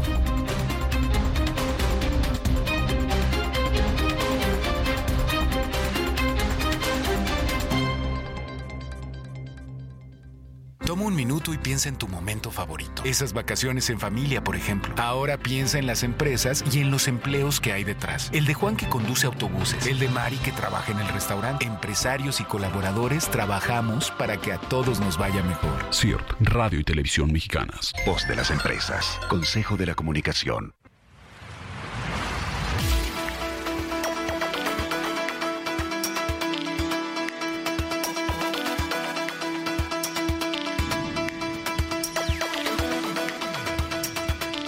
Las 3 de la tarde con 31 minutos hora del centro de la República Mexicana. Qué rápido se nos ha ido esta emisión sabatina de Zona de Noticias. Hoy sábado 28 de mayo de 2023, pues ya estamos prácticamente en el último cuarto de nuestro programa de hoy. Les saluda a su amigo doctor Alejandro Vieira, a nombre de Manuel Zamacona, titular de este espacio informativo, quien estará de regreso la próxima semana después de unas merecidas vacaciones. Vamos todavía a tener información importante, tendremos a nuestro compañero y amigo Adrián Caloca con toda la información deportiva a unas cuantas horas, a un día prácticamente de la final del fútbol mexicano entre las Chivas Rayadas del Guadalajara y los Tigres de la Universidad Autónoma de Nuevo León. Tendremos también pues temas de sexualidad que nos interesan mucho con Caro Roldán y bueno, también información importante en cuestión de medicamentos, dispositivos médicos, insumos para la salud en tiempo y forma. Y muy importante cuidar nuestra salud, pero sobre todo también hacerlo por nosotros mismos y contar con las herramientas necesarias que nos permitan preservar nuestra salud. Y para eso saludo y me da mucho gusto hacerlo a Osiris López. Él es gerente de vinculación con los sectores primario y salud de la organización GS1 México. Te saludo con mucho gusto, Osiris, para que nos cuentes cómo están trabajando precisamente para que tengamos al alcance estas herramientas tecnológicas y que podamos tener acceso y disponibilidad de medicamentos y, como lo comentaba, dispositivos y todos los insumos que se requieren para cuidar nuestra salud. ¿Cómo estás, Osiris? Muy, buen, Osiris, muy buenas tardes.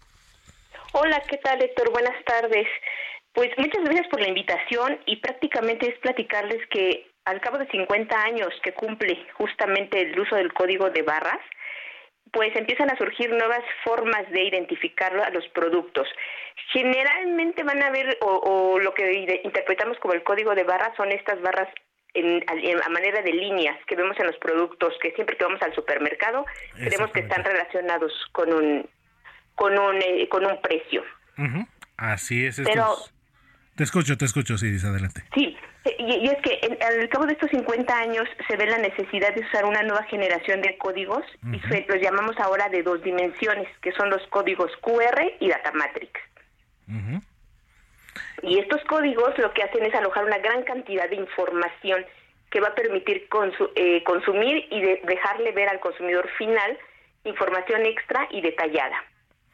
Así es, Osiris, pues cómo ha evolucionado, como bien lo dices, cómo han evolucionado pues este sistema de códigos, como bien lo comentabas en un principio, ¿no?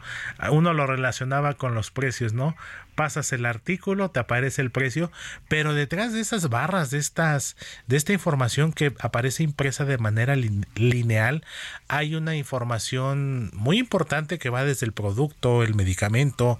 Por ejemplo, se me ocurre, ¿no? Digo, haciendo un poquito la analogía, los productos de, de origen mexicano que se venden en tiendas de autoservicios que empiezan con la clave 750 y que toda esa información y toda esta codificación pues tiene su razón de ser.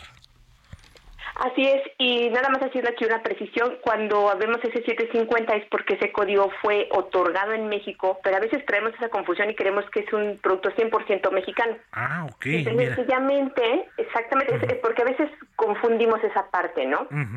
Pero lo que mencionas es muy relevante. Y en estos códigos 2D, cada país tiene asignado un, prefijo, para nosotros uh llamamos, este 750 es un prefijo y, es el que identifica a nuestro país, ¿no? Pero con esto podríamos saber de dónde proviene el medicamento y poniéndole datos extras podríamos saber la cantidad de inventarios que existe en la cadena de suministro, desde que se fabrica hasta que pasa a un distribuidor o a una farmacia. Y si tuviéramos las, digamos, aplicaciones que ahora hay tantas en el mercado y queremos saber hasta qué paciente está consumiendo cierto medicamento, podemos irnos ligando a través de toda la cadena. Para nosotros este término se llama trazabilidad y es lo que ahora nos permiten hacer este tipo de códigos de dos dimensiones.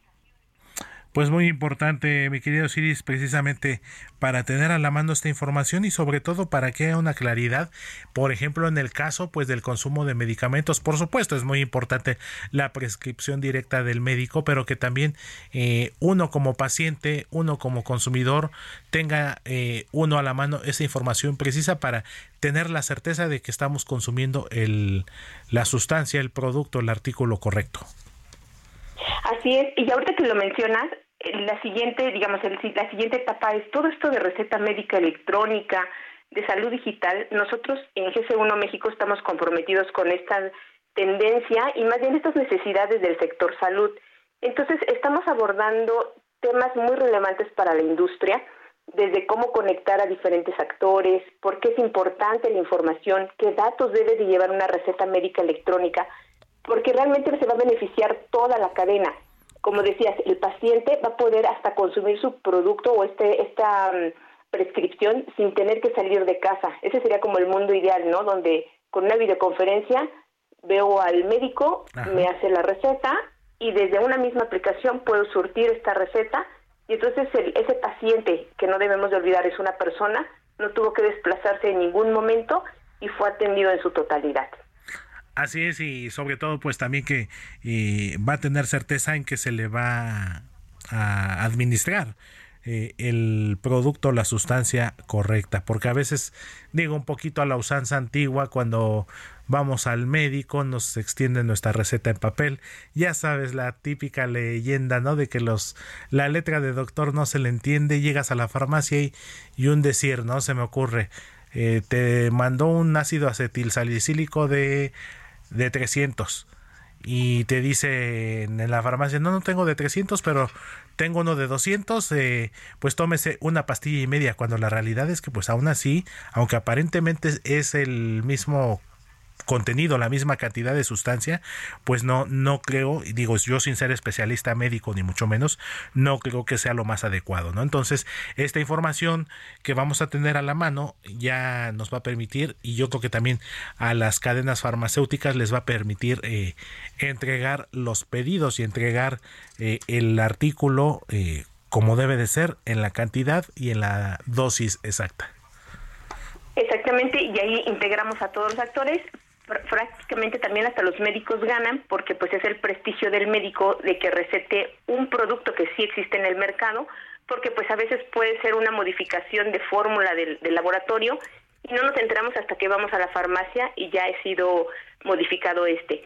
Entonces, todos estos temas nosotros los abordamos en GC1, le estamos llamando la Coalición por la Salud Digital de México, que suena un, un término así de qué estamos haciendo dentro, justamente que todos los actores de la cadena participen de sus puntos de vista, encontremos cómo solucionar y cómo mejorar la, la vida o la calidad de vida de los pacientes. Así es, Osiris, pues muy importante lo que nos acabas de compartir, las dudas que nos acabas de aclarar. Y mira, yo tenía la idea de que, por ejemplo, digo, el prefijo 750 era de producto eh, mexicano, aunque ya nos estás aclarando que más bien el código es el que se generó en México, aunque no necesariamente el producto tiene que ser originario de aquí de nuestro país. Un prefijo, es decir, se me ocurre, ¿no? Como una clave telefónica, ¿no? Una clave que tiene asignada México, más 52, 50 y más 52, 5 y así es el prefijo. Mira nada más de lo que viene uno enterándose y qué bueno que nos lo haces ver y qué bueno que no solamente aplica para el tema de mercancías generales, sino también ya se está aplicando en algo muy importante como es el sector de la salud. ¿En dónde los podemos seguir en redes sociales, Osiris? ¿Dónde podemos eh, pues revisar y que nos faciliten más información al respecto? Eh, en nuestra página de internet www.gs1mexico.org. Me parece perfecto, pues ahí estaremos pendientes de todas las actualizaciones y toda la información que nos compartan. Fue un gusto saludarte, platicar contigo, te mandamos un fuerte abrazo. Igualmente, excelente tarde. Igualmente para ti es Osiris López, gerente de vinculación con los sectores primario y salud de GS1 México. Cuando en este momento son las 3 de la tarde con 40 minutos, hora del centro de México. Deportes en zona de noticias.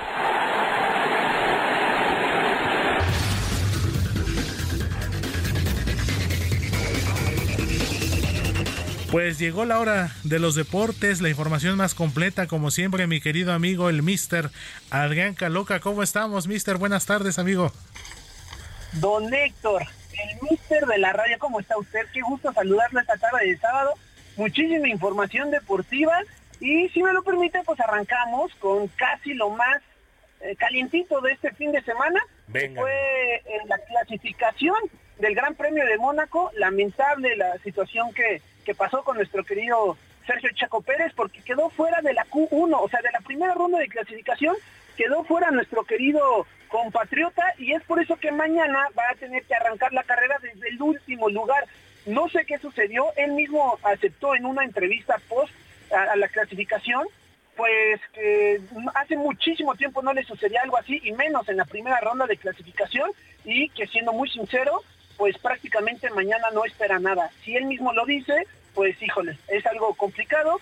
En contraparte, su compañero, el coequipero, eh, actual campeón y líder del campeonato Max Verstappen, pues no hay nada de qué sorprendernos, se queda con la pole position, por lo cual él arrancará desde el primer lugar. Mañana la carrera es a las 7 de la mañana hora centro de México y pues bueno, nada más nos queda recordar que el año pasado fue precisamente Checo quien ganó en el circuito callejero de Monte Carlo y pues bueno, nada más a ver mañana qué es lo que logra hacer nuestro compatriota. Así es, amigo, y bueno, él lo está de alguna manera pues reconociendo la situación después de este, de este percance que tuvo eh, el día de hoy. Pero no olvidemos que no hace mucho, mi querido Adrián, confírmamelo, nada más tú que, ahora sí que tú que eres el, que tienes más los datos precisos. No hace mucho Checo eh, arrancó precisamente de una última posición y se coló, si no me equivoco, hasta como por el cuarto, quinto, ¿no? Sí, exactamente. La verdad es que fue un carrerón esa, ocasión que bien recuerdas de Checo, también, eh, justamente, pero la, única diferencia, y digo, quisiera equivocarme y espero equivocarme, la, diferencia que pudiera ser que es un circuito callejero muy estrecho, el de Monte Carlo. Precisamente no es como un autódromo que te permite tal vez tener tanta eh, libertad para los rebases, ¿no? Entonces, ojalá me equivoque y ojalá mañana veamos un carrerón de, de nuestro querido Checo Pérez. Y cambiando de tema, mi querido Héctor, pues hay otra información en otras disciplinas. Primero de la Bundesliga, la liga alemana. hoy quien se... ¿eh? ¿Qué, qué cosa, de verdad, ¿eh? Quien madrugó el día de hoy para ver, sí, al Bayern Múnich campeón, fue una cosa de locos. Borussia Dortmund tenía en sus propias manos quedar campeón por primera vez desde hace 12 años. Solo tenía que ganar. Digo, es sencillo, pero lo estaba haciendo bien. Jugaban en casa. ¿Qué sucede? Les anulan un gol Sebastián Haller, su gran delantero, falla un penal. Cabe recordar que él regresó a jugar en enero, pues estuvo seis meses fuera de las canchas debido a que se le diagnosticó cáncer en cáncer y bueno, se recupera y lamentablemente el día de hoy falló un penal, el equipo se va 2-0 abajo, logra empatarlo al minuto 96 pero necesitaba forzosamente la victoria en caso de que el Bayern ganara. ¿Y qué hizo el Bayern? A dos minutos del final, llama al Musiala, pone el gol de la victoria y el Bayern por onceavo año consecutivo gana la Liga de Alemania.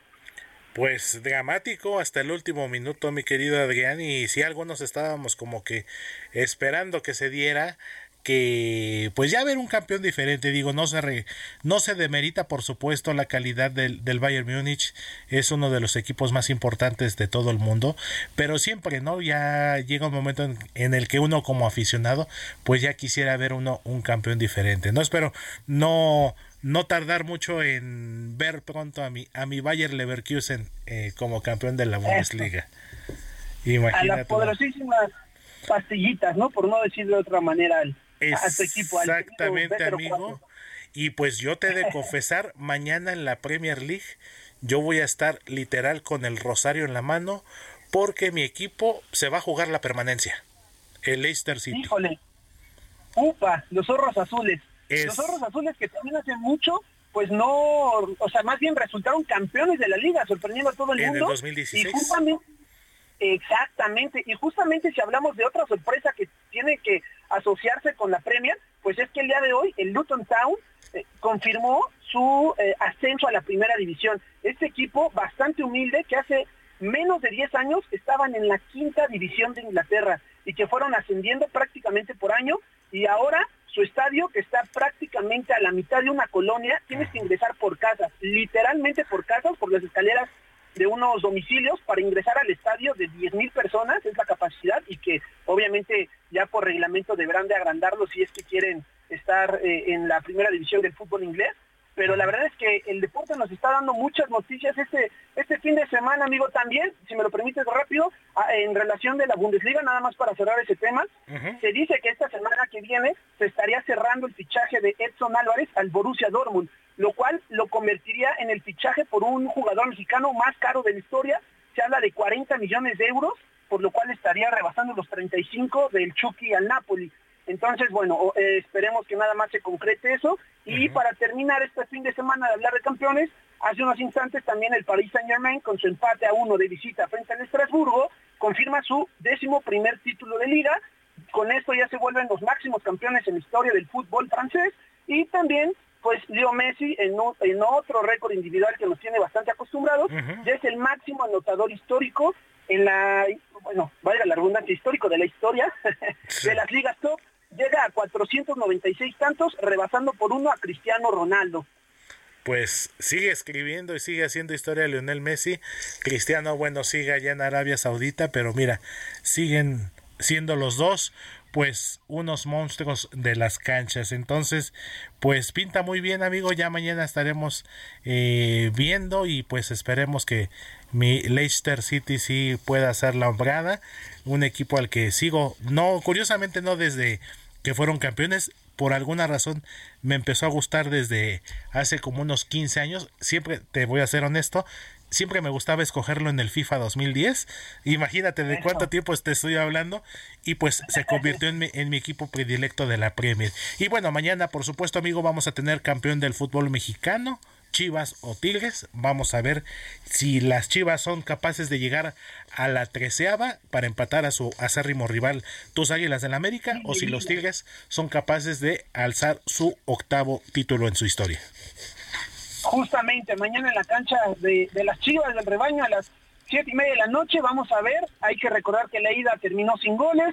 Mañana si, lo, si, el rebaño justamente, perdón, logra imponer su localía, hay que recordar que en la fase de semifinales ambos equipos pues no les fue muy bien jugando en casa, tuvieron que remontar de visita en la vuelta y pues ahora las condiciones en ese ámbito pueden ser las mismas para Tigres o viceversa para el conjunto de las Chivas. Mañana, nada más, este, este dato sé que te va a gustar mucho, mi querido Héctor, hay dos futbolistas con pasado tuso Nicolás Ibáñez y Víctor El Pocho Guzmán están jugando su tercer final consecutiva.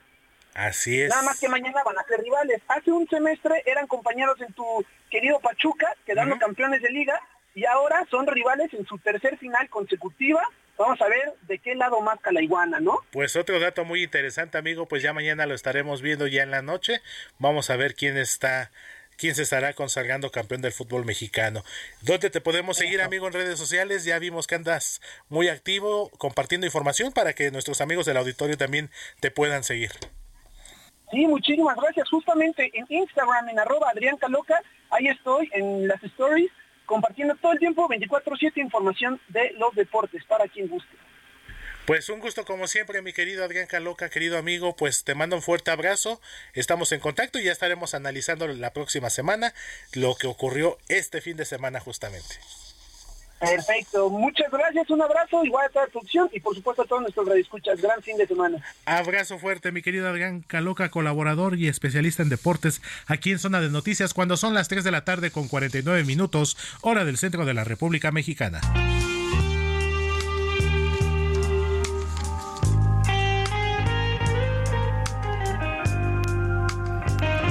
Y pues al ritmo de Carlos Santana y su tema Europa, este tema tan sensual, pues vamos a cerrar zona de noticias con nuestra colaboradora en materia de sexualidad, Caro Roldán, quien nos va a compartir a ver qué nos tienes el día de hoy, mi querida Caro. Muy buenas tardes. Hola, ¿qué tal? buenas tardes, mi estimado, y a todas las personas que nos están escuchando. Pues ahora sí que vengo eh, fresquecita con esta noticia, esta actualización. Justo eh, la semana pasada estuve, ayer llegué justo de Ámsterdam y me pasé por el Red Light District. No sé si por ahí conozcan, les actualizo. Es como es una zona roja, sí, como en México también conocido muchas veces como zona de tolerancia también. Además hablar de que en Ámsterdam el trabajo sexual como tal es legal, ¿no? Entonces, desde mi enfoque sexológico, por supuesto, y ya ves que aquí también dije, esto lo tengo que compartir acá en el Heraldo, claro. porque va de la mano, por supuesto, ¿no? Entonces, saber que, eh, eh, como dato, ¿no? Que en Ámsterdam el trabajo sexual es legal, entonces yo anduve por ahí caminando, pero además platiqué con las trabajadoras sexuales, porque me interesaba mucho sobre esta conducta sexual y los cuidados. Si verdaderamente, este, como trabajadoras, eh, se cuidan y de, qué formas, ¿no? También por ahí este, asistí a otro evento que de repente son personas que tienen prácticas en vivo, como si fuera un teatro como tal, ¿vale? O sea, como, como aquí en México vas a un teatro, pues ahí hay un teatro en este Red Light District puedes ver prácticas. Lo sorprendente de esto fue que no se usaba preservativo, ¿no? O sea, ah, porque si bien es, sí, claro, si bien es cierto que son actores o actrices y es un performance como tal, híjole, yo desde la parte sexológica digo, a ver, esto hay que, hay que avisarlo, ¿no?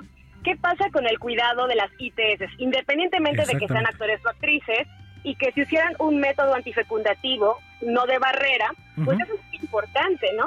Entonces, eh, por ahí una sorpresa y que también asistí a un evento en Berlín, donde había también trabajadoras sexuales de varias partes del mundo. No encontré de Latinoamérica, pero sí encontré de UK, de Japón, y también, bueno, hablé con esas personas en Ámsterdam, y me decían que las personas que les contratan muchas ocasiones llegan a pagar más dinero sin el uso del preservativo, ¿no? Lo cual de repente dices, híjole, este, muchas, eh, con las personas con las que platiqué, trabajadoras sexuales decían, oye, pero este, esto no es del agrado y además que ha traído consecuencias de por supuesto. ¿Cómo ves, mi estimado? Pues sí, de hecho... no te sorprende esta información? Yo ya tenía conocimiento, ya había leído información sobre esta famosa Red Light Secrets ahí en Amsterdam. Muchos le dicen, aunque creo que nada que ver, porque son diferentes formatos y simplemente el hecho de que allá el trabajo sexual esté regularizado y esté legalizado, muchos lo conocen como o le dicen el Sullivan neerlandés, aunque creo que no hay un mundo de diferencia con ello, pero sí me sorprende mucho sobre todo el eh, este performance que comentas de que pues literal, si estuviéramos hablando de música a capela, hay sobre todo, como dices tú, más allá de la parte eh, fecundativa, pues sí, la parte de las enfermedades, pues sí es muy importante tener ese, ese cuidado, ¿no? Entonces... Sí, claro, es, es, es, es valioso como esta información. Ojo, entender que los preservativos, y bueno, yo ya saben que yo soy sexóloga acá, vocera de Prudence y de DKT, ¿no? Los, los, los preservativos que ya sabemos que Prudence tiene, por ejemplo, con látex, con látex o sin látex, que por supuesto que yo me los llevé a viajar por allá, eh, eh, qué importante es que no solamente previene los embarazos, sino además te protege de las ITS. Muy importante. Y aunque tú veas, puedas ver órganos sexuales que dices, no, pues eh, está bonito de verse, entender que hay muchas ITS que son asintomáticas. Por supuesto. Y, entonces, y hay personas que son eh, seropositivas, hay personas que son portadoras y que pueden no tener síntomas, pero que si tú tienes prácticas en las que no te proteges, pues puede haber eh, serias consecuencias a la salud sexual, ¿no? Entonces, esto yo esto lo comparto con la intención de que se reflexione también porque hay muchas personas que, que lo hacen por la experiencia, por andar de turistas, por, por lo que sea, ¿no? Por cual sea, eh, cual, sea el objetivo, qué importante es que lo que sea que vayan a decidir las personas lo hagan de manera protegida. Los métodos antifecundativos, que son eh, hormonales o no, que por ejemplo DKT sabemos que es una ONG que está constantemente con programas que ofrecen precios súper accesibles, con, eh, ya sabes, con profesionales de la salud siempre bastante, con, este trato humanista que es necesario además, ¿no? Pues Entonces, qué importante es la doble protección, mi estimado. Totalmente, mi querida Caro. ¿Dónde te podemos seguir? Nos quedan unos segunditos antes de despedirnos. Claro, en redes estoy como carolina.sexcoach, pero ya sabemos que Prudence como Prudence eh, MX o Condones Prudence en redes sociales. Pues te mando un abrazo fuerte, mi querida Caro, muy interesante y nos escuchamos la próxima semana. Hasta luego, que esté muy bien. Gracias, querida Caro Roldán. 3 de la tarde con 54 minutos. Esto fue Zona de Noticias. Se despide de ustedes Héctor Vieira. Nos escuchamos mañana.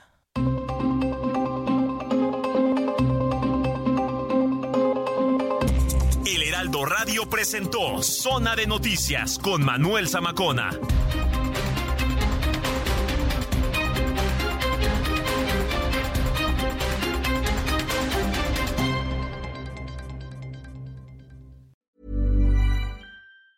Hi, I'm Daniel, founder of Pretty Litter. Did you know cats tend to hide symptoms of sickness and pain? I learned this the hard way after losing my cat, Gingy. So I created Pretty Litter, a health monitoring litter that helps detect early signs of illness by changing colors, saving you money and potentially your cat's life. Pretty Litter is veterinarian developed, and it's the easiest way to keep tabs on your fur baby's health right at home. Go to prettylitter.com and use code ACAST for 20% off your first order and a free cat toy. Terms and conditions apply. See site for details.